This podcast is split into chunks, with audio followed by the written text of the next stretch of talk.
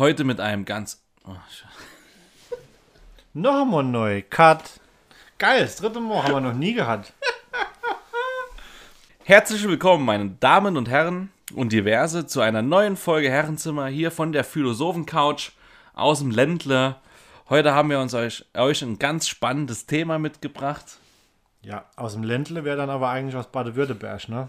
Baden-Württemberg ist es Ländle. Ich tue jetzt mal schon ganz am Anfang klugscheiße. Und anstatt diverse könnte man auch einfach sagen, herzlich willkommen an alle. An alle. Ja, ich lasse ihn die 1 Jogger, die er immer weiß, schon am Anfang verschießen, da habe ich nachher leichtes Spiel. Kann ich froh sein, dass du mich hasst, sonst würde sich nach jeder Folge hunderte von Menschen melde, gesetzt im Fall, so viel würde der Podcast überhaupt hören, die irgendwelche fachliche Fehler zu beanstanden hätte. Nee, also herzlich willkommen zu Folge Nummer, was sind wir überhaupt? Sechs, glaube ich schon, ja. Sechs oder sieben, hä? Egal. Mit einem neuen, bahnbrechenden und sicherlich diskutablen Thema. Und zwar geht es heute um. Die Medien. Und ich glaube, heute wird sich mal nochmal so. Ja, heute wird sich das zeigen. Dieses avantgardistische Gedankengut wird, Avantgardistisch. wird treffen auf das reaktionäre Gedankengut. Die Avantgarde auf die Reaktion. Jetzt Und hau ich aber voll raus, Alter. Was geht ab? Wir werden sehen, wie die Zuschauer das so aufnehmen. Es ist übrigens überaus schade, wie ich finde, dass es keinen Videopodcast in der äh, Folge hier gibt, weil Herr Wetterauer gedachte sich im Zuge der derzeitigen Corona-Krise den Friseur in Personalunion zu spielen und hat sich einen tollen Kurzhaarschnitt äh, frisiert. Er hat jetzt Kappe auf, dauerhaft. Das wollte ich an Ich habe schon Stelle immer Mütze auf, deswegen war dieser Schritt irgendwie nicht so schwierig zu gehen. Kullernden Tränen. Es blieben aus, wie bei, wie heißt das, bei der Heidi Klum Show. Naja, jedenfalls, wir haben uns gerade vorgestellt, zu meiner Linken hier, der Fastnachts nach Yannick Simon, der leider momentan der Bühne fernbleiben muss. Ja, das, dem ist nichts hinzuzufügen. Ich bin überaus geknickt. Und zu meiner Rechten, Jan Erik Wetterauer, mein Herz aller Bester, seit Schultagen emanzipierter, freiheitsliebender und in die Stadt gezogener Freund und Kumpan und seines Zeichens Lehrer, Pädagoge in dem schönen saarländischen Hauptstädtle Saarbrücken. Ob dir das immer so schwer fällt, am Anfang so nette Sachen zu sagen? Nee, überhaupt. Ich habe das doll lang geprobt, weil in, in der vergangenen Folge habe ich mich immer etwas kurz gehalten. Ich habe heute auch mal den Weg gegangen, dass ich uns zwei Bier hingestellt habe, tatsächlich, um das Ganze schon von Beginn an etwas zu lockern. Weil es äh, Gefahr läuft, verkrampft zu werden, oder weil, was? Weil du regelmäßig Gefahr läufst zu verkrampfen. So, an dieser Stelle Musik ab.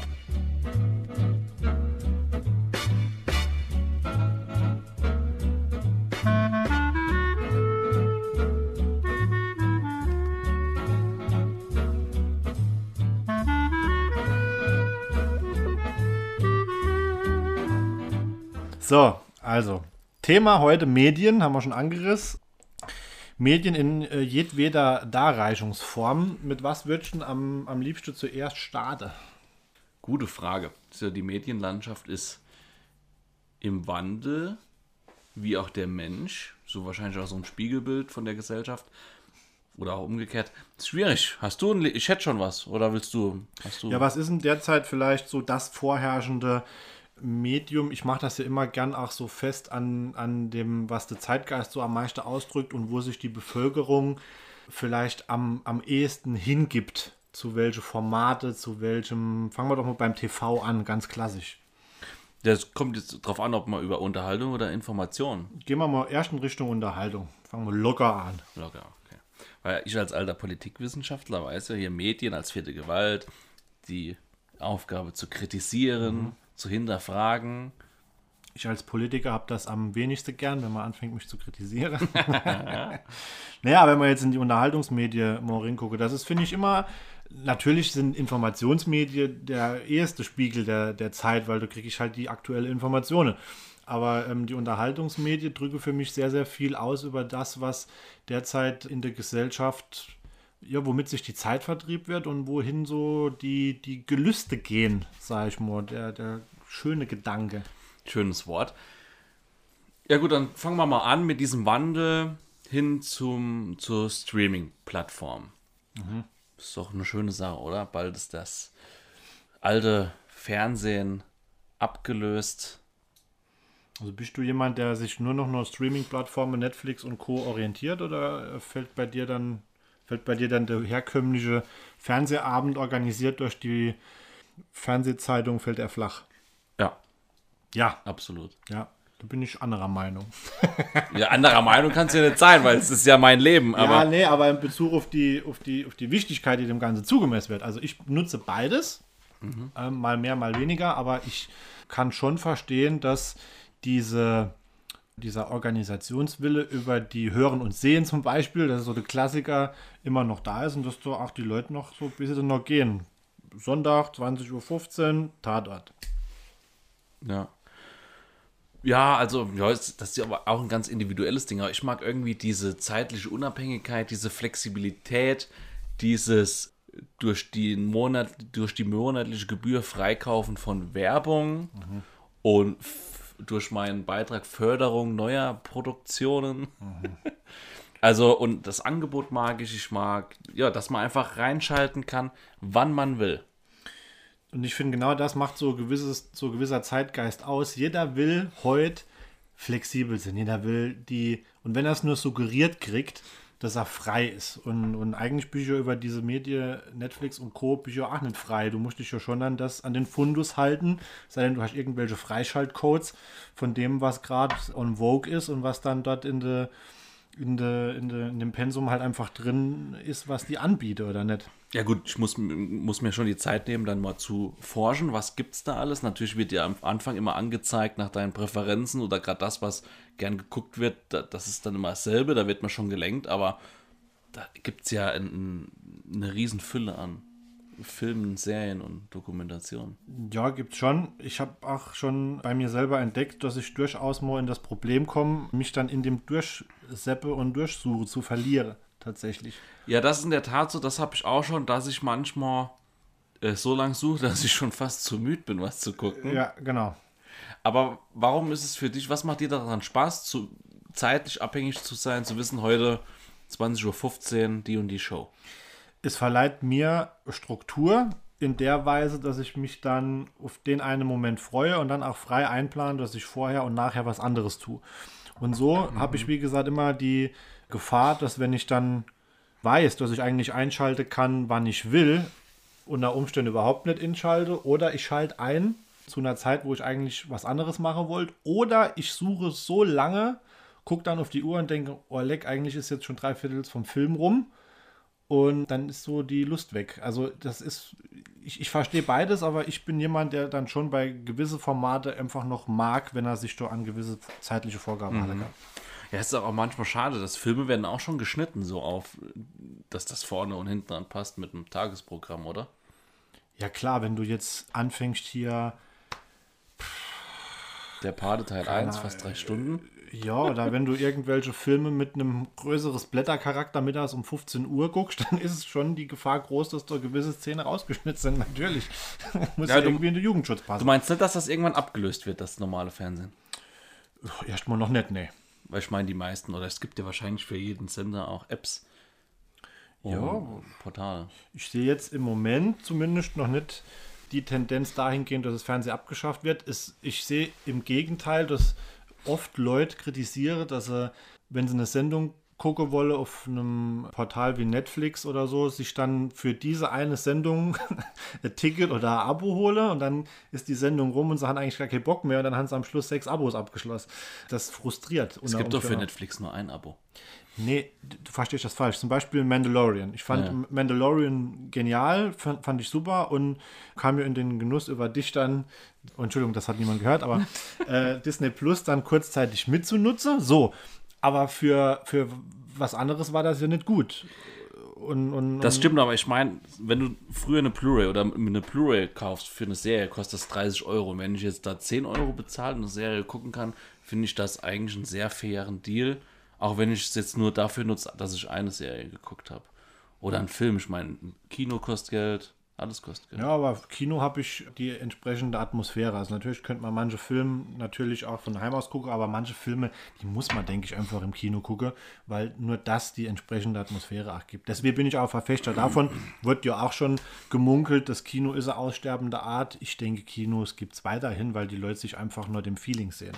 Ja, nee, da bin ich absolut bei dir. Wir haben ja auch in Saarbrücken ganz viele verschiedene Kinos, vom ähm, großen Blockbuster-Kino bis zu den kleinen und ähm, das wird auch angenommen. Ja. Weil für mich ist auch Kino einer der Orte, wo ich zum Beispiel auch das Handy nie rausholen würde. Da bin ich mal ganz nur fixiert.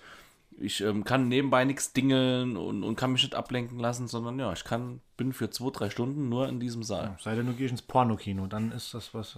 Gibt es eigentlich noch Da hast du wahrscheinlich mehr Erfahrung. Nee, ich war noch nie im Pornokino. ich war schon mal. Du warst. Ah, wird nicht rausgeschnitten. Wird nicht rausgeschnitten. Nee. Überspringen wir den Teil.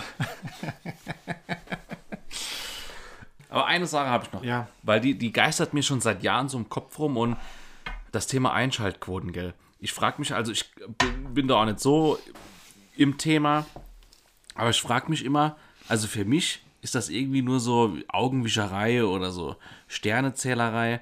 Ich frage mich immer, das ist denn doch, ich habe mal irgendwann wo gelesen, da werden an gewisse Haushalte, werden so, so Zähler verteilt und dann wird das repräsentativ hochgerechnet. Dass man irgendwie sagt, keine Ahnung, zum Beispiel so ein türkisch-deutscher Haushalt, der guckt jetzt Samstagabend das und dann rechne ich das hoch auf ein paar hundert. Ja. Und für mich ist das so immer, wenn ich dann lese, die Show hat besser abgeschnitten als die Samstagabend, wo ich denke, also die Zahlen, die sind noch, also ich finde das irgendwie immer so, so ähm, fast schon frech, so zu sagen, ähm, in der Realität sieht es doch aus, dass Samstagabend die meisten einen trinken gehen, die anderen gucken Netflix, Amazon Prime oder gehen ins Kino und dann bleibt noch ein ganz kleiner Teil, der Fernseh guckt. Ja. Und dann, und ich, mir tun die Leute dann leid, weil es kann ja sein, in der Realität, dass dann wird dann eine Show zerschmettert, weil sie angeblich weniger Einschaltquoten hat, obwohl es in der Realität vielleicht gar nicht so ist. Und da, die andere Show hypt sich, weil sie angeblich gute Einschaltquoten hat. Und da frage ich mich immer, warum man das nicht so ein bisschen, zum Beispiel, ich habe jetzt letztens auch eine neue Show geguckt von Joko Winterscheid über die Pro7-App. Wo ich mich doch frage, es wäre doch viel, ähm, wenn man diese ganzen Klicks mit reinnimmt, wäre das doch viel aussagekräftiger. Also die, wenn man die Streaming-Dienstnutzung. Ja.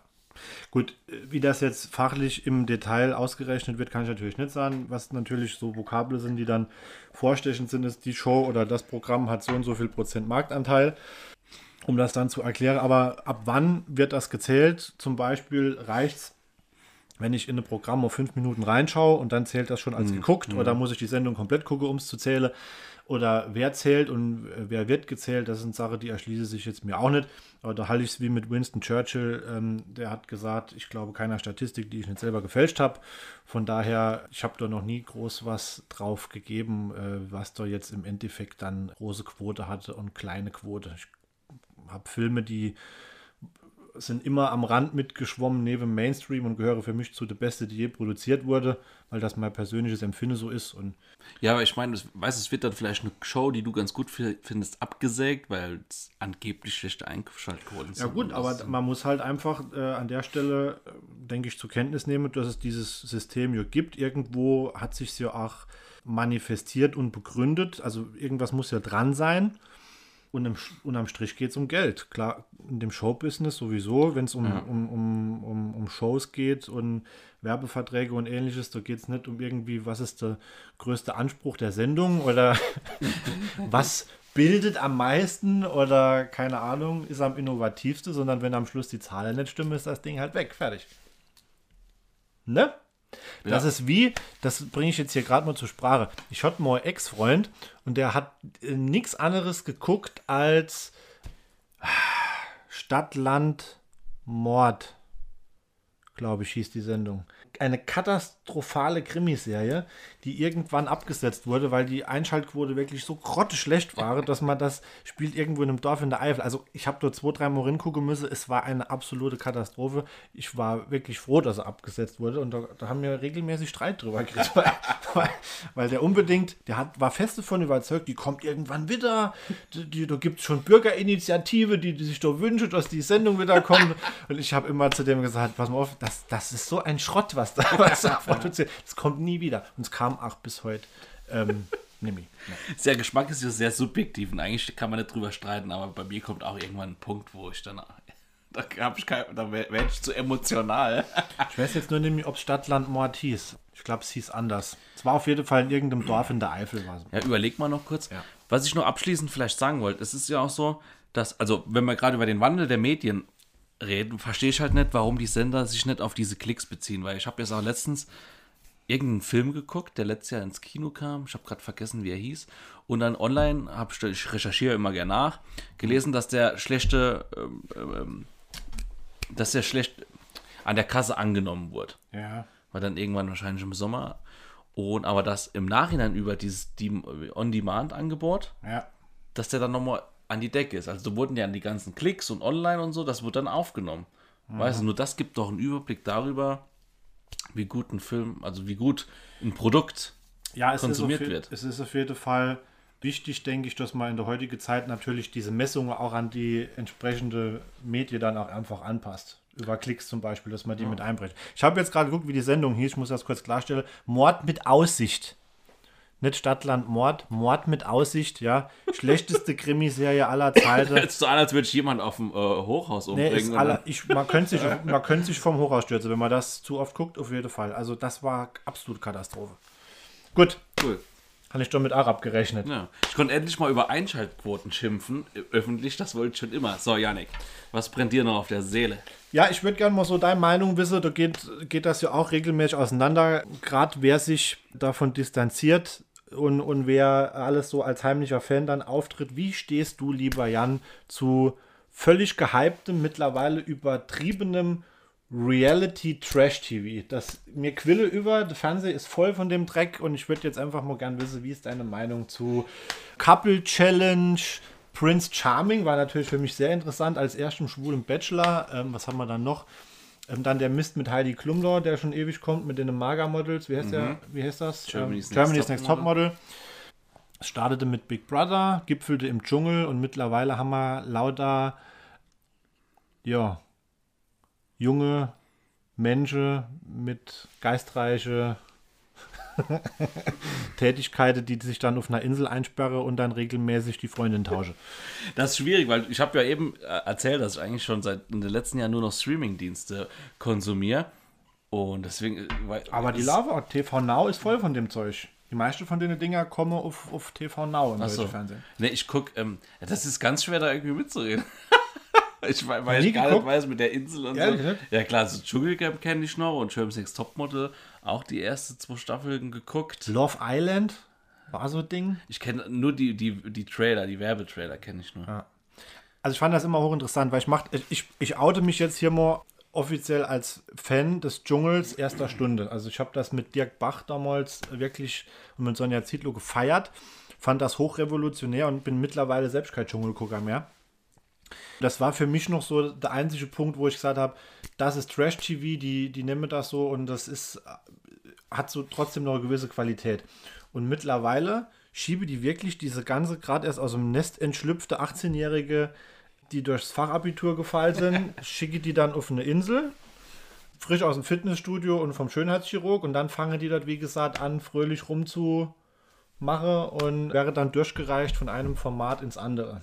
Ja, gell, ey, diese, diese B, C, D, F-Promis, die hangeln sich ja immer von Format. Am Schluss landen sie noch in einer Quizshow. Ja, ja, die, genau. Irgendwie die, als würden die, Form, die, die Formate extra für sich selbst so produzieren. Ja. Vor allem, ich finde es mittlerweile so schlimm, weil es hat natürlich auch den Charakter, es schafft Stereotype, ne? auch gerade für die, für die äh, Zielgruppe Jugendliche, in einem Maße, wo ich sage, ist das manchmal gesund oder eher ungesund, weil da ist dann so der de, de, de Nerd, aber der sieht immer noch gut genug aus für die Insel, ne? dann hast du diese Fitness-Type, dann hast du diese diese, das typische Model-Mädel, den Zutätowierte, dann hast du Schwiegermamas Liebling zusammen mit einer halbintellektuelle, wobei sie der meistens einfach nur die Brille aufsetze, damit sie ein bisschen schlauer aussieht.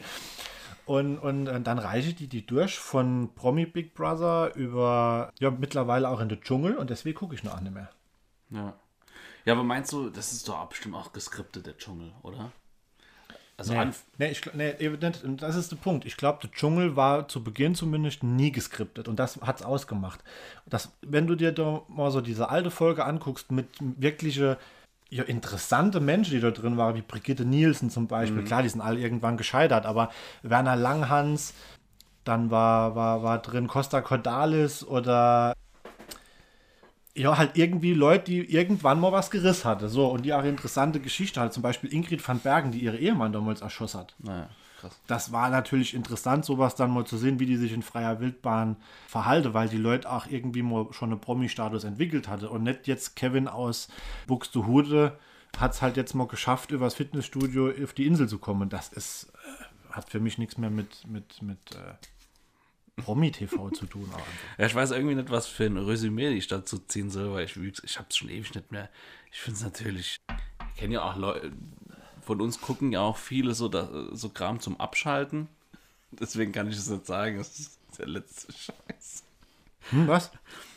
Ich kenne ja auch Leute, wir kennen ja beide auch Leute, die so Sachen auch, oder du vielleicht auch zum Abschalten, wenn man sich nicht groß äh, mental anstrengen will, schauen. Ja. Aber ähm, ich habe da irgendwie, ja, wie du, es ist halt, wie du sagst, die werden rumgereicht. Es wird irgendwie, gibt es extra Shows, um diese C-Promis irgendwie noch über Wasser zu halten und ähm, da, naja. Ja, also Ähm, ich informiere mich da schon und wenn ich gucke dann auch immer mal rein, weil es mich einfach interessiert. Und, und bei mir, ich fand so äh, Hallo Wach-Moment tatsächlich letztes Jahr, bam, auf einmal Prince Charming, ne? also schwuler Bachelor, war ja schon so ein bisschen was, wo zumindest den Anschein erweckt hat, noch mal interessant für die Fernsehlandschaft Deutschlands, weil es geht nur wirklich um eine, um eine Personengruppe, die vorher im Fernsehen über die Jahrzehnte äh, ja eher außer vor gelassen wurde. So, und man findet sich natürlich selbst auch so ein bisschen dann drin, drin wieder. Und dann dachte ich bei der ersten Staffel schon, mm, mm, okay, grenzwertig, wäre viele Stereotype bedient, jeder mit einem abgeknickten Handgelenk und so, aber war gar nicht so schlimm. War angenehm, das sich irgendwann anzugucken und hat auch ein gewisser Unterhaltungsfaktor. Also ich fand so die schwule Community in der Welt doch ganz gut repräsentiert und habe am Schluss so gedacht, ja, hat auch ein bisschen was für Gleichberechtigung und, und Diversität beigetragen. Und dann kam dieses Jahr Staffel 2. Und da habe ich dann nochmal reingeguckt und habe eine zweite Folge ausgeschaltet, weil ich so dachte, oh mein Gott, beschämend. Also Effekttascherei hoch 100 und absolute Katastrophe. Ja, ich weiß nicht, ich, ich habe halt immer Angst oder ich, da haben wir uns ja auch schon mal drüber unterhalten, dass, ja, Medien haben für mich auch so gewisse Verantwortung, aber wenn dann RTL und RTL 2, wenn die da so, wie du sagst, so stereotypische Bilder transportieren, gerade an junge Leute, das ist für mich eine zu große Beeinflussung und da kann sich nicht jeder, glaube ich, so kritisch davon distanzieren, wie wenn du sagst, wenn so der schwule Stereotyp da, äh, weiß nicht, tundig wahrscheinlich, meinst du? Ja, das ist ja, und es, das, Gottes Willen, ich will das überhaupt nicht schlecht reden, ja, die, die, die Menschen, die diese Persönlichkeit mit sich bringen, das, die gibt es und das ist auch völlig okay. Aber wenn man das als Generaldarstellung nimmt, dann finde ich, ist das immer problematisch und das war in Staffel 1 wesentlich breit gefächerter und authentischer und das fand ich wirklich gut. Also da habe ich gedacht, ach guck mal, war jetzt auch über TV Now, glaube ich, damals gestreamt zuerst, hat doch irgendwas Ansprechendes und dann haben die alles falsch gemacht in Staffel 2, was nur geht. Da waren dann nur welche, da jedes, jeder zweite Dialog ging um Geschlechtsverkehr in jedweder Darreichungsform und das kann es einfach nicht sein. Das war das auch RTL oder was? Das lief dann auf Vox. Ja, ja, ich, ja, mag ja sagen. Ja, gut, ich meine, die Leute, die melden sich freiwillig an. Da kann man auch sagen, sind selbst dran schuld. Aber bei vielen Shows denke ich so, da wird auf Kosten von ganz arme Würstchen, die ein paar hundert Euro kriegen, wird da irgendwie ähm, Quote gemacht. Oder auch die Super Nanny, wo man dann äh, arme Familien sieht. Die hat übrigens mal so einen Internetpreis bekommen für die, schlecht, für die pädagogisch unwertvollste Show oder so. ähm, den Preis gab es drei, vier Jahre lang. Aber ja, deshalb, ich weiß ja auch nicht. Also ich denke schon, Fernsehen soll sich der Verantwortung, die es besitzt, sei es bei Informations- oder auch bei Unterhaltungsmedien, schon noch mal mehr bewusst sein. Weil das ist ein Punkt, wir, wir, wir schießen uns immer ein auf Instagram und Facebook, berechtigterweise als Steuermedium und als beeinflussendes Medium im Positive wie im Negative und lasse das Fernsehen außer vor.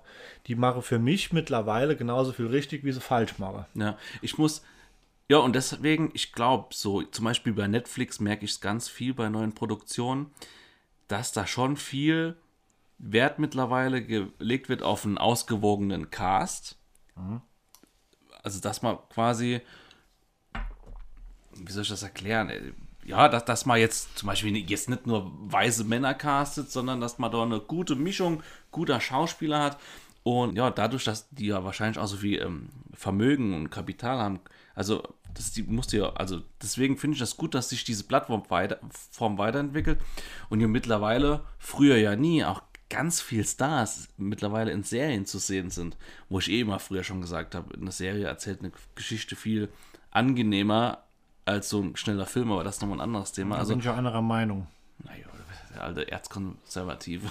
bin überhaupt nicht erzkonservativ. Ich finde nur, es ist so ein völliger Unterschied, ob du Serie darstellst oder die sich aufbaut oder Film. Ich finde es auch sympathisch, wenn ich einen Film habe, bei dem ich nur abschließen kann.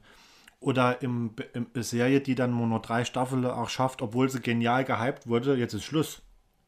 Anstatt Ja, zum klar, klar. Beispiel bei Serien, die uns alle bekannt sind, Ja, ja. Katastrophe zu produzieren, nur weil ich noch möglichst viel aus der eierlegende Wollmilchsau rauspresse will und das Ding tot drehe, bis irgendwann jeder sagt, oh, hoffentlich ist es bald vorbei. Ja, das stimmt. Aber ja, ja gut, für mich persönlich, ob- oft bei Filmen, gerade so auch bei äh, schnell gedrehte Fantasy-Filme, vielleicht kommt es auch aufs Genre an, aber wo ich mir denke, eine, ein, einfach eine Miniserie, eine kleine Staffel, und es gibt ja momentan mittlerweile viele Miniserien, wo dann halt in drei, vier Folgen eine Geschichte erzählt ist. Ja. Und dann ist Schluss. ja, finde gut. Ja, und deswegen denke ich, also ich habe auch schon mal gehört, dass bei, bei Netflix die Arbeitsbedingungen auch nicht immer so, also wird auch nicht so viel Geld kommt da bei jedem an, aber ich habe schon den Eindruck, dass da viel Verantwortung übernommen wird. Oder auch bei meiner ähm, neuen Lieblingsserie His Dark Materials, die ich dir mal empfohlen habe, von äh, geguckt hab. JBO gedreht. Da merkst du auch am HBO. HBO. JBO ist die Band, die Ja, da ja. diese äh, Liedcover gemacht hat, die lustig. Du merkst du auch einfach beim Cast, dass sehr, ja, sehr breit gecastet wird. So. Also so. Ja, das ist ja auch gut so. Ja. Es muss authentisch bleiben. Und ich denke, das ist im Filmischen genauso wie bei einer Serie. Und ich vergleiche das immer gern mit der Fernsehlandschaft. Früher, da war es dann, jetzt gerade nochmal kurz auf die Unterhaltungsmedien zurückzukommen, äh, Aufreger, wenn irgendjemand mal das Wort Arschloch benutzt hat. Dann stand das am nächsten Tag auf der Titelseite in der Zeitung. wenn ich mir dann heute angucke, was zur Primetime läuft, was dann ja auch junge Leute gucke und wie dann dort miteinander stellenweise umgegangen wird, dann ist das mit Sicherheit nicht gesellschaftsförderlich. Ja. Abs absolut nicht. Und ich glaube, da können wir gerade gut überleiten, wenn wir gerade so über die Verantwortung von den, vom Fernsehen und von auch Streamingdiensten und Filmen und Regisseuren ja generell reden. Ja. Und auch, wenn tu, tu ich zutiefst so Sachen wie German Sex Topmodel kritisieren, die ein komplett falsches Schönheitsideal oder generell, man weiß ja, dass ähm, im Model-Business, das ist ja wirklich schrecklich, was da hinten hinter den Kommt drauf an, läuft. wo du unter Vertrag bist, ja. Es gibt ja deutliche Modelabels, die sich von dieser wirklich Kleinstgröße Kampagne sich verabschieden und sagen, das wolle man nicht. Ja? Wir, wir machen Mode für normale Menschen und nicht für Magermodels. Das ist gut. ist immer die Frage, wer ist Huhn, wer ist Ei? Machen die das au- aus intrinsischer oder extrinsischer Ist Motivation? ja ne? egal, aber solange ich es richtig mache, ist mir das wurscht. Also äh, es muss, das Ergebnis muss dann stimmen, nämlich die Außenwirkung, dass es nicht erstrebenswert ist mit Größe, was sind die allerkleinste Größe? Keine Ahnung. Keine Ahnung. Auf jeden Fall eine kleinste Größe ins Kleid drin zu passen, bis es gesundheitsschädlich ist. Das muss nicht, das sollte nicht die Message sein, das zu erstreben als Frau, Ja. denke ich. Also, Ganz kurz, bevor ich überleite, fällt mir gerade ein. Ich habe ein Buch gelesen, ähm, der, das heißt, der Sympathisant ist von einem Amerikaner geschrieben, der vietnamesische Wurzeln hat. Und in dem Buch wird stark der Film, der wird nie genannt, aber wird ähm, die Apokalypse Now kritisiert. Ich habe da mal reingeguckt, weil eben, glaube ich, die ganzen Vietnamesen da so, ähm, ähm, wie sagt man nochmal, ähm, Rollen haben, so, so ähm, neben, wie sagt man nochmal? Nebenrollen, Nee, Nick, so, wenn du nur so im Hintergrund stehst. Komparsenrollen. Komparsenrollen und halt aber nie was sagen. Und du den Eindruck hast, wenn du einen Film geguckt hast, das wären so wilde Tiere. Also so unmenschlich und das. Ja. Genau, und deswegen das, abschließend denke ich, dass man da heutzutage auf einem guten Weg ist. Ja, man muss das zeitgeschichtlich immer im Kontext sehen. Vor 50 Jahren war was anderes politisch nicht tragbar, was es heute ist und umgekehrt. Also ich weiß jetzt auch zum Beispiel, dass auf Disney Plus Disney-Klassiker wie Peter Pan oder Dumbo mit Warnhinweise versehen werden, bevor man sie sich so anguckt, wo dann drin steht, es wird stelleweise sind Figuren stereotypisch aufgebaut. Beispielsweise die Krähen in, in Dumbo, die Ja, Bilder halt afroamerikanische Band ab oder Gruppe halt mit auch entsprechendem Name. Und bei Peter Pan war es die, war es die Darstellung der Indianer wo dann halt im Vorfeld des Films darauf hingewiesen wird.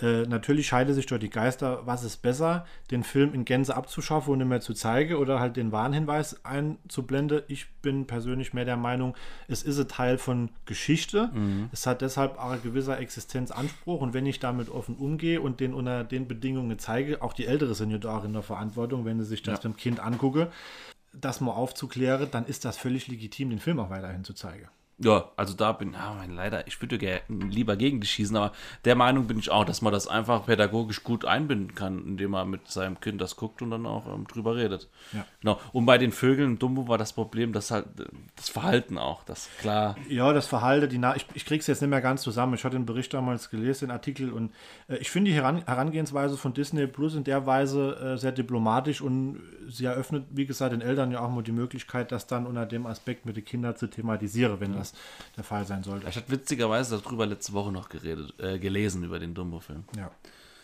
Ja, genau, Überleitung. Jetzt waren wir beim Fernsehen. Verantwortung, Social Media. Oder willst du nicht mehr drüber reden? Haben wir das schon so oft gemacht? Ja, haben wir immer nur so angerissen. Ne? Also ich denke, unser beider Meinung ist ja da klar. Fluch und Segen zugleich. Ja. Ich meine, so Social Media, Facebook, Instagram, wie es alles heißt, ist ja auch irgendwie eine Verantwortung. Also wird ja ganz viel Bilder, Informationen, ganz viel transportiert an wahren Sachen, unwahren Sachen, an Idealen, an Ideologien und wo sich Leute eben dran unkritisch dran orientieren. Ja, ich denke, man hat mit der Nummer Facebook, damit können wir ja ruhig mal beginnen, damals der Gesellschaft und zwar weltweit schon, ich formuliere es jetzt mal überspitzt, eine psychologische Waffe in die Hand gedrückt und hat keinem erzählt, wie sie funktioniert. Hm. Ich glaube, manchmal wusste die selber nicht, wie sie funktioniert. Und das dynamische Verhalten dieser Waffe hat sich dann dahingehend entwickelt, dass zum einen sehr, sehr viel Gutes daraus generiert wurde und mit Sicherheit auf gleichwertiger Basis auch viel, viel Negatives. Wir sehen das als Therapeute unabhängig davon, ja, wie sehr Menschen durch diese Medien sich beeinflussen lassen und auch tatsächlich Schade nehmen können. Ja, ich hatte, da, da gibt es ja auch auf Netflix diesen Facebook-Film und die Gründer haben sich das auch optimistischer vorgestellt, als es dann war mit dem Gefällt mir-Button. Für manchen ist es ein Segen, für andere, die sich davon abhängig machen mit 15 oder 16 Jahren, ja. die kriegen davon schlechte Gefühle. Bis hin zum Mobbing. Da, ja, ich finde es.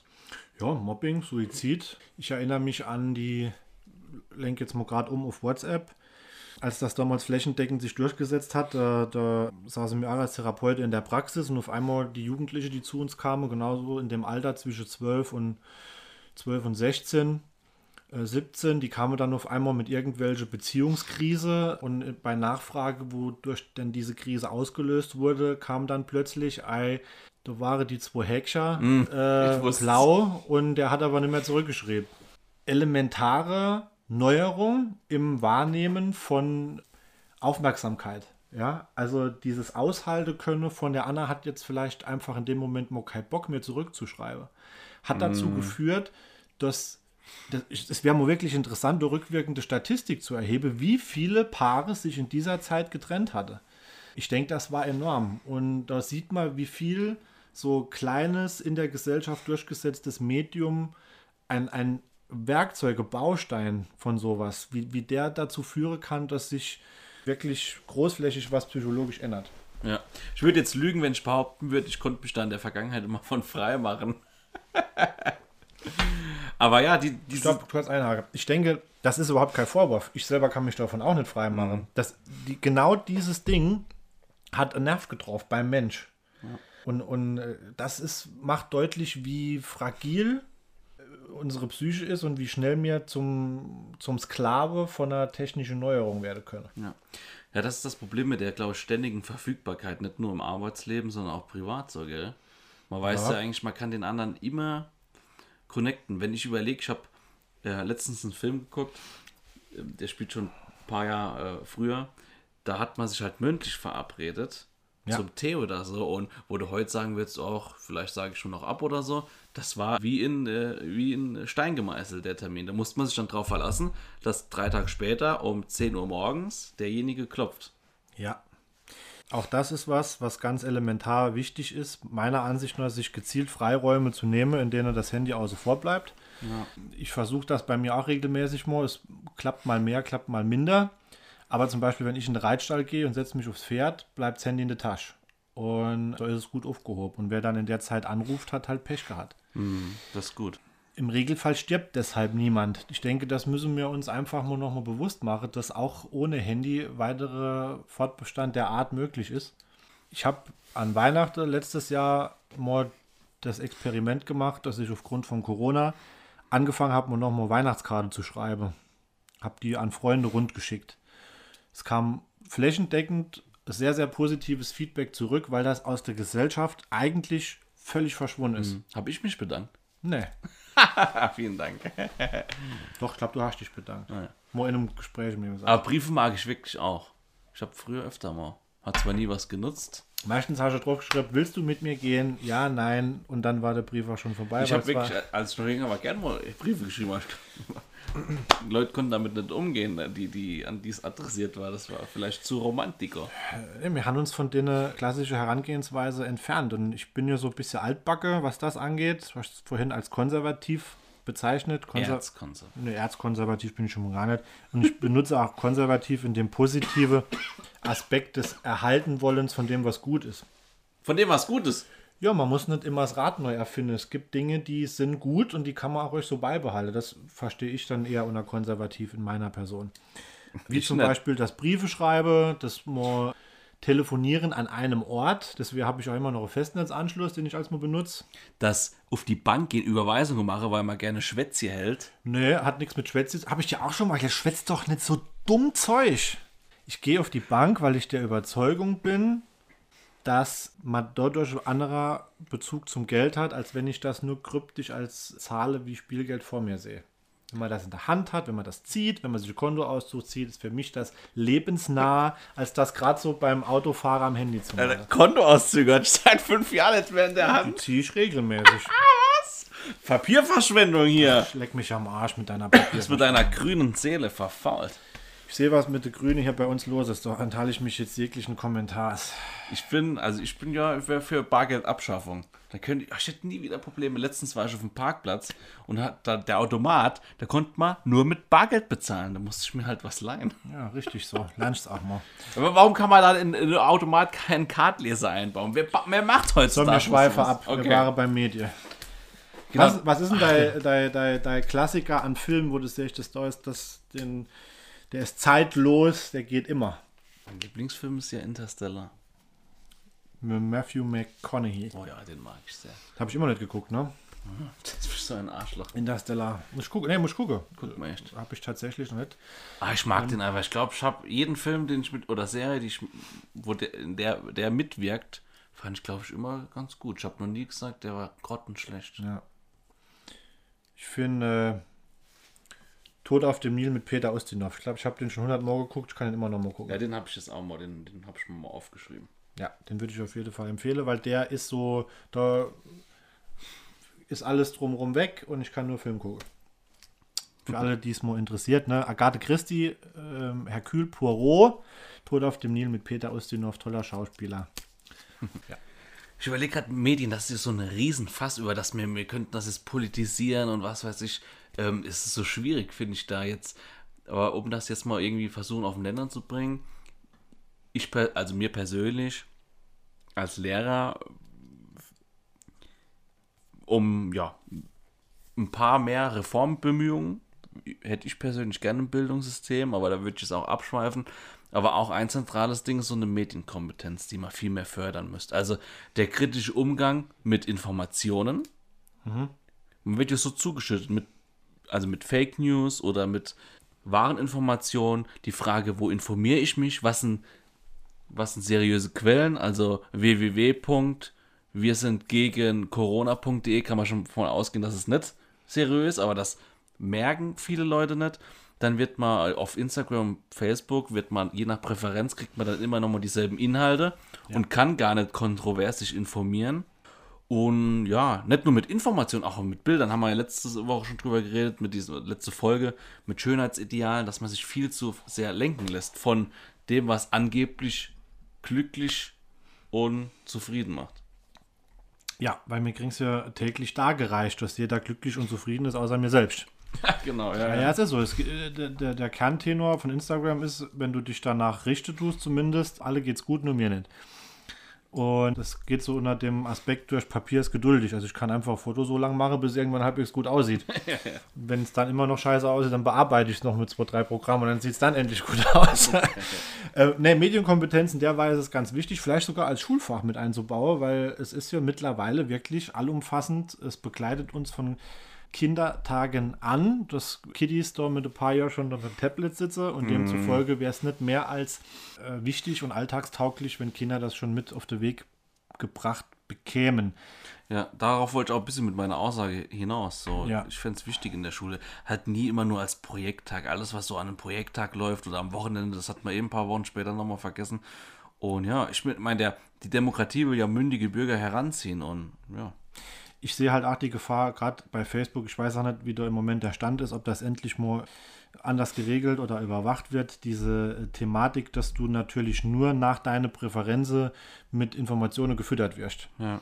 Und dadurch sich natürlich auch ein Weltbild manifestiert, das im schlimmsten Fall halt eins ist, was nicht realistisch ist. Also als jemand, der sich vielleicht nur mal kritisch über, über das Impfen informieren möchte, das muss man ja einfach jedem zugestehen, dass er das tut, der dann gleich in diese Spirale kommt mit Impfen, da stimmt was nicht, das ist gefährlich, das ist eine Weltverschwörung, die da hinten dran ist, die wolle uns ans Leder, es gibt äh, geheime Organisation, die und und und, ja, also das zieht wieder eine Rattenschwanz nach sich und da muss irgendwie mal eine Sperre rein, dass dieses ähm, dieses selbsterfüllende Prophezeiungsding, wie man das in der Ja, ja, Psychologie genau. sagt, dass das nimmer so stark über diese Medien vertreten wird halt. Ja. Ich weiß auch nicht, ich glaube, das ist, ähm, das wirst du nie regulieren können. Die, das sind so Algorithmen kapitalistischer, mit kapitalistischem Hintergrund wahrscheinlich, dass man jedem seine Präferenzen auslesen kann, dann mit Berichten und Werbung voll schütten kann. Aber ich muss das reglementieren, weil wenn die Richtung so weiter eingeschlagen wird, dann haben wir doch irgendwann mal wirklich ein massives Problem. Also ich sage immer, mittlerweile, mir hatte das in einer Freundesgruppe, wo du auch dabei bist, die Woche mal thematisiert, was früher über Goebbels der Volksempfänger war, der das ja installiert hat in der Bevölkerung, nicht weil die Leute so gern äh, Musik höre, sondern weil sie regelmäßig die Rede von Adolf Hitler hören solle. Das ist unter Umstände, wenn es falsch ausgelegt wird, das, das Facebook von, von heute. Ja, du kann, das ist natürlich, ja, haben wir auch die Woche schon gesagt, Fluch und Segen. Du kannst zum einen, können sich Leuten mit gleicher Gesinnung, können sich gruppieren und finden. Das kann positiv ausgehen oder negativ. Also wenn das demokratiefeindliches Gedankengut oder generell menschenfeindliches Gedankengut ist, erreiche ich da viele Menschen. Es führt natürlich zu einer Gegenmachtbildung, Ja. indem, indem natürlich auch Menschen sich gruppieren und vereinigen und, und, und verabreden können Ja. die anders gepolt sind. Ja, ist schwierig, wie ich dieses, diesen Gummiball Ping-Pong auffange. Ja. Und ich denke, ganz elementarer Punkt, nehmen wir auch Nachrichtenformate ein. Da geht es auch, denke ich, regelmäßig darum, Einschaltquote zu generieren. Und das Thema ist da auch wieder nicht immer lösungsorientiert, sondern problemorientiert zu berichten. Und das sehe ich schon als Problem, weil schlechte Nachrichten verkaufen sich grundsätzlich erstmal besser als gute. Das ist halt so. Äh, Auto zerschellt an Baum, kriegt mehr Zuschauer als Katze von Baum gerettet. Das ist einfach so. Und da wünsche ich mir gerade in solche Ausnahmezeiten wie bei Corona jetzt, was auch ganz lang nachweislich passiert ist, nicht nur täglich die Todeszahlen zu, zu veröffentlichen, sondern gleichzeitig auch zu veröffentlichen, in welche Bereiche gibt es Fortschritte. Ja? Wo sind Zahlen vielleicht noch mal rückläufig? Wo ergibt sich noch mal Möglichkeit? Also dieses etwas ausgewogenere Berichte zwischen wichtige, ernste Themen und auch Themen, die positiv nur noch mal die Bürger in eine Richtung schicken, dass er nicht jeden Tag Angst hat, die Nachricht, Nachrichten einzuschalten. Ja, das stimmt. Das ist auch was, was ich sehr schade finde. Das fängt ja schon im Kleinen an. Ich meine, auf 30 Berichten über äh, Gewalt auf dem Fußballplatz kommt ein Bericht an, in einer Randnotiz, wo es mal darum geht, dass irgendjemand sich. Ähm, Wo, wo ein Verein sich tolerant irgendwie für was einsetzt oder vielleicht auch eine Aktion startet. Genau. Ich, ich sage immer, NTV ist im Moment so Klassiker bei mir, wo ich mich tierisch drüber aufregen könnte. Ich erinnere mich an diese, den schrecklichen Vorfall über, den, über diese Amokfahrt in der Trierer Fußgängerzone, die uns ja alle sehr bewegt hat. Und ich hatte in dem Moment gerade Sport gemacht bei, bei meinen Eltern daheim und habe dann NTV zufällig eingeschaltet. Das lief dann unten im Live-Ticker, lief das in diesem Balge und dann hat sich die Berichterstattung natürlich angepasst. Und der Moderator befragte dann im Minutentakt eine Reporterin, die dort in der Fußgängerzone stand. Und zwar über eine halbe Stunde minütlich immer wieder mit denselben Fragen. Das heißt, es, der, der Zuschauer war gezwungen, sich dauerhaft in diese, in diese Thematik einzufressen und hatte nicht die Möglichkeit, auch einfach sich mal rauszuziehen, es sei denn, er hat es geschafft, umzuschalten. Und das finde ich genauso hochproblematisch. Also wenn jetzt jemand permanent NTV Corona Live-Ticker guckt, der wird nur zwei Tage ramdösig. Ja. Das ist meine feste Überzeugung. Also wer nicht schafft, auch abzuschalten, der ist in diesem Negativding eigentlich bei einem Informationsmedium gefangen. Ja. Das Problem ist ja auch, ich habe jetzt, habe ich mal an der Uni so ein Fachwort kennengelernt, irgendwas mit Häufigkeit, habe ich jetzt vergessen. Ja, dass gerade so richtig negative Events bleiben dir viel eher im Gedächtnis. So, wenn in der Nachricht mal über einen Flugzeugabsturz berichtet wird, schätzt du die Häufigkeit, dass das passiert, viel, viel höher ein, als es in der Realität eigentlich ist. Und das ist ja auch schon irgendwo manipulativ. Absolut. Und da erwarte ich mir einfach noch mal etwas mehr ähm, Sachbezug und weniger Reiserei. Das äh, trifft es eigentlich, denke ich, ganz gut. Ja, findest du, unsere öffentlichen Medien sind sehr reiserisch geworden? Ähm, ich finde zumindest, dass sie. Nee, ist, sie sind nach wie vor repräsentativ und gut. Ich denke, du beziehst dich jetzt primär aufs erste und zweite Programm und die öffentlich-rechtliche. Aber mir kommt die Zusammensetzung beispielsweise in der klassische Talkrunde à la Markus Lanz regelmäßig so vor, als würde dort gezielt forciert werden, genau solche Situationen zu provozieren, in denen dann reiserisch und unsachgemäß geantwortet wird. Indem er ähm, sich äh, Gäste bewusst einlädt. Richtig. Gäste genauso einlädt, weil man im Vorfeld schon davon ausgeht, dass es vielleicht knallt. So. Stimmt, aber Markus Lanz hat doch eigentlich immer äh, Gäste aus unterschiedlichen Ressorts, oder? Ja, ich mag ach, Oder Markus, ist das- ich, ich mag, mir reicht eigentlich schon Markus Lanz bei Markus Lanz. Also ich kann einfach Markus Lanz nicht leiden. Die Schleimspur, der der hinter sich herzieht und dieses besserwisserische, überhebliche, ich schlage mein rechtes Bein über den linken Fuß und dann dieses sich denkend ans Kinn greife, finde ich zum Kotze. Dann gucke ich lieber Inas Nacht. Oh ja, Ina. Die, ist- die finde ich cool, ja. Ich wollte da mal, in Ha- als ich in Hamburg Urlaub gemacht habe, rein, aber das, das ist viel kleiner, als es eigentlich aussieht. So. ja. Und es war halt leider voll. Abends und Schellfischposten heißt die Kneipe. Ja, genau, stimmt. Genau. Kölner Treff gucke ich gern, Riverboat, also sowas dann so ein bisschen am Rand. Aber so dieses Maischberger, Maybrit Illner, da kriege ich regelmäßig zu später Stunde den Kollaps und dann gucke ich lieber noch rund Dschungelcamp. Ja, ich habe das früher auch öfter mal geguckt, aber ich finde es halt schade. Man hat immer den Eindruck, dass die nicht zum, für den Diskurs oder für eine positive Diskussion daherkommen, sondern einfach nur, um ihre Meinung abzuliefern und abgepackt hinzustellen. Und ja, da geht dir keiner aufeinander zu. Da hast du dann nur so äh, verschiedene Kanten als Zuschauer und ja. Wir sind jetzt fast am Ende, äh, Betsy, aber ein Thema, das noch wichtig wäre, Kino, Deutsch oder Englisch, amerikanisch. Was, was machen Sie mehr? Ja, ja, Das komm, deutsche also- Kino ist schön. schön Ja? Was meinst du? Weil du mal im deutschen Kino warst oder weil dir, der, Deu- oder was? weil dir der deutsche Film gut gefällt? Also, ne, was meinst du jetzt? Deutsche Produktion oder ob es in deutscher Sprache ist? Nee, beides. Das eine ist ja meistens mit dem anderen verbunden. Hä? Ja. Ich verstehe die Frage nicht. Ja, ich bin ein großer Verfechter des deutschen Films. Also ich äh, schätze unsere Kunstfertigkeit da sehr, sehr groß ein und oft auch ein bisschen unterschätzt.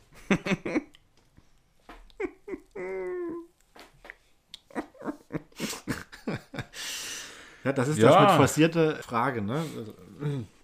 Jeder Mensch ist individuell, Janik. Ich Ja, klar. kenne jetzt nicht so viele deutsche Filme. Ich wünsche dir so einen Mist zusammen manchmal. Ist echt Wieso? Äußer dich doch, du bist doch hier in einem Podcast, der einmal Kontroversen soll. Dann sag doch mal, was du in Privatgesprächen auch immer sagst, dass du deutsche Filme oft scheiße findest. Ist so. Scheiße habe ich noch nie benutzt. Komm.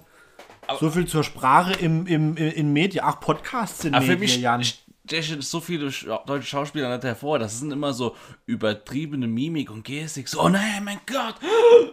Ist doch völliger, Mein Schatz, wie geht's doch dir? völliger Unfug. Oh, doch, selbst im Nee, es ist Tatort. Unfug. Das ist alles so überrissen Ja. Tatort, Tatort ist mittlerweile leider auf die Kunstschiene abgedriftet. Der klassische Mord ist dort zur Seltenheit geworden. Ich habe übrigens dort mal mitgemacht, aber nur drei Sekunden. ähm, nee, aber der deutsche Film, Das Boot, ja, Roland Emmerich, dann haben wir Der Untergang damals äh, beispielsweise. Es gibt doch so viele tolle Schauspieler. Babylon Berlin ist eine deutsche Produktion. Nicht gesehen, aber ich habe zum Beispiel die Serie Dark gesehen, das ist auch eine deutsche Produktion. Ja. Da, das, also die Story hat mir saugut gefallen, aber ist jetzt für mich auch kein Schauspieler so durch ähm, seine Schauspielkunst. Unfassbar. Ja, Was warum wehrst du dich so gegen ausländische Ich Produktionen? wehr, mein ich, überhaupt nicht. Ich, ich, ich, ich wehre mich überhaupt nicht gegen ausländische Produktionen. Ich finde auch England macht äh, Großbritannien immer schon, bringt grandiose Schauspieler hervor. Alle, die übrigens Hollywood groß gemacht haben, oder viele davon sind britischer äh, Herkunft und Großbritannien macht gute Filme und stellt gute Schauspieler. Ich bin halt kein Fan von diesem mittlerweile etablierte Hollywood-Popcorn-Kino, das es immer wieder schafft, sich computertechnisch selbst zu übertreffen. Vermeintlich. Für mich hat das mehr was für Seelenlose. Ich fand es eine Katastrophe. Die letzte Jurassic World-Teile, als jemand, der von Kindesbeine Jurassic Park-Fan ist, hat es mir in die Seele geblutet zu sehen, wie diese ganze Tiere mittlerweile zu einem Abklatsch ihrer selbst verkommen sind. Das war für mich äh, äußerst schrecklich. Ja, du musst ja jetzt die Negativbeispiele. Aber es ist so Transformers. Wie kann man sich dann sowas angucken? Jetzt mal ganz ehrlich. Das umgehen. ist, Ist so, dass ich extra so zwei Lappenfilme aus, um gegen mich zu schießen. Dabei gibt es ja eine Bandbreite an so wundervollen Produktionen. ja, klar gibt's die. Ich habe auch nie bestritten, dass, dass es Hollywood nicht mehr schafft, gute Filme vor, voranzubringen. Aber du, durch ja kategorisch deutsches Kino. Nee, das meinte Also, ich. Ah, natürlich. guck mal, die ganzen Til Qualitativ Schweiger und Schweighöfer-Filme. Also jetzt hast du aber wirklich die schlimmste von allen. Den, den Nuscheljab, der es auch in der Tatort geschafft hat. der, der, der Nuscheltill, nee. Aber zum Beispiel äh, die, die Eberhofer-Krimis, die sind so äh, wirklich selbstironisch. Jeder Deutsche soll sich das auf jeden Fall mal angucken, weil du kriegst so schöne Spiegelvorgehalt, gerade aus Bayern. Äh, grandios. Von Schweinskopf al dente über äh, Dampfnudelblues, Sauerkraut, Koma und was es nicht sonst noch alles gibt. Ah, der deutsche Ton ist auch irgendwie komisch. Was der deutsche Ton? Originalton. Das ist aber deine Muttersprache, Jan. Egal. mein Gott, wir kommen auf keiner, kein grüner Zweig hier. Was das Ich überlege gerade, deutsche Produktionen. Die unendliche Geschichte ist eine deutsche Produktion. Das ist in der Bavaria produziert war. Stimmt, da war ich sogar mal auf Klassenfahrt. Ja, da war jeder mal auf Klassefahrt.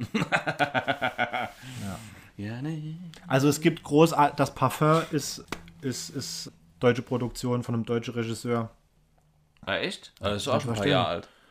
Ja, klar, aber ich sage nur, es, es schlummert mehr in der deutschen Schaffenkun Schaffenskunst des Films, als du dir vielleicht in deinem kleingeistige Dasein vorstellst. So ist es ja auch nicht. Es war ja auch vor ein paar Wochen in Saarbrücken das große Max Ophüls Filmfestival, wo ganz viele auch Newcomer ihre Kurz-, Mittel- und Langfilme vorstellen, dann immer Preise vergeben werden in gewissen Kategorien. Das habe ich ja dann auch natürlich online diesmal leider wegen Corona wahrgenommen. Ja, Oder bin ich ja schon jetzt nicht so, ähm, dass ich damit nichts anfangen kann? Ich, die Kunst weiß ich sehr wohl zu schätzen. das war jetzt sehr diplomatisch gelöst noch auf der Warum? Ich habe da noch zwei. Filme geguckt. Deu deutsche Produktion. Ja, Ja. ist okay. Was willst du mir da jetzt für- draus Nee, verstrickt ich, ich, ich tue gar keinen Strickdreher an der Stelle. Mir lasse das jetzt einfach mal so stehen. Jeder kann sich ja da sein eigenes Bild drüber machen und äh, Das ist eigentlich ein Witz, seit einer Dreiviertelstunde ist das Bier leer. Ich weiß gar nicht, was, was, was soll das? ich habe ja noch ein Bier hier. Willst du noch eins? Wie noch eins? Nee, nee, jetzt wir Ah, komm, Ende. dann machen wir noch einen. Ey, das, das kriegen wir noch getrunken hier. Pass mal auf. Halb, halb. Ah, unverkackt. Mit Schnappverschluss und dann noch versaut. Aber warte, ich, ich mach's, ich schenk's mal hier so in, vielleicht hört man's. An alle, die sich wünschen, endlich mal noch mal in die Kneipe zu kommen. Und mit den Kumpels mal noch mal einer zu trinken. Warte noch mal. Guckst du eigentlich Filme in Englisch oder Deutsch? Beides. Ich habe Game of Thrones ähm, fast komplett auf Englisch geguckt, Ah, weil ich es wesentlich äh, ähm, authentischer fand und besser. Und ich habe auch auf Netflix The Crown mit der Geschichte von The Queen und vom englischen Königshaus. Übrigens nach wie vor die erfolgreichste Serie auf Netflix. Na, echt? Ja, Echt? mittlerweile drei oder vier Staffeln. Ja, aber es ist nicht gerade bei Game of Thrones auch kompliziert. Nee, es ging. Ich war aber- Mittelaltersprache Nee, überhaupt nicht. Ich war aber in Englisch auch nie so schlecht wie du. Ja, ich war da nicht schlecht.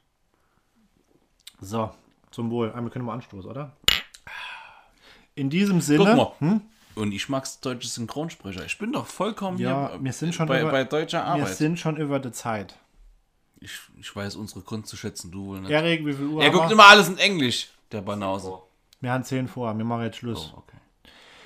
So, macht euch einfach Gedanken. Informiert euch über Medien, über Film, Fernsehen, Kunst und Kultur. Wir freuen uns, dass man darüber mal schwätzen konnte. Ich denke, man hätte noch mehr Zeit investieren können. Ja.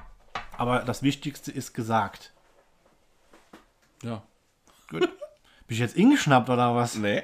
Kannst halt du noch ein paar abschließende Worte? Menschen. Nee. Vielen Dank fürs Zuhören. Wer es bis hierher gepackt hat, das ist, ja, freut uns sehr und wir werden fleißig weitermachen. Vielleicht. Mal gucken. Ja, wahrscheinlich schon. Dann gehabt euch wohl und schwingt euch in ein Faschingskostüm. Könnt ihr jetzt leider nur vom Spiegel rumtanzen, aber schafft euch Freude zu Hause. Genau. Auf die Jacke Zeit, dreifach kräftig, fröhlich, donnerndes Barmhuller Hellau, ne? An der Stelle auch mal. Und äh, ja, ja. Ich, ich, das ist auch ein Medium, das mir sehr fehlt, die Fastnacht. Bleibt gesund, bleibend locker, gucken noch ein paar Fresh-TV-Sendungen und wir hören uns beim nächsten Mal. Gut. Ciao. Tschüss.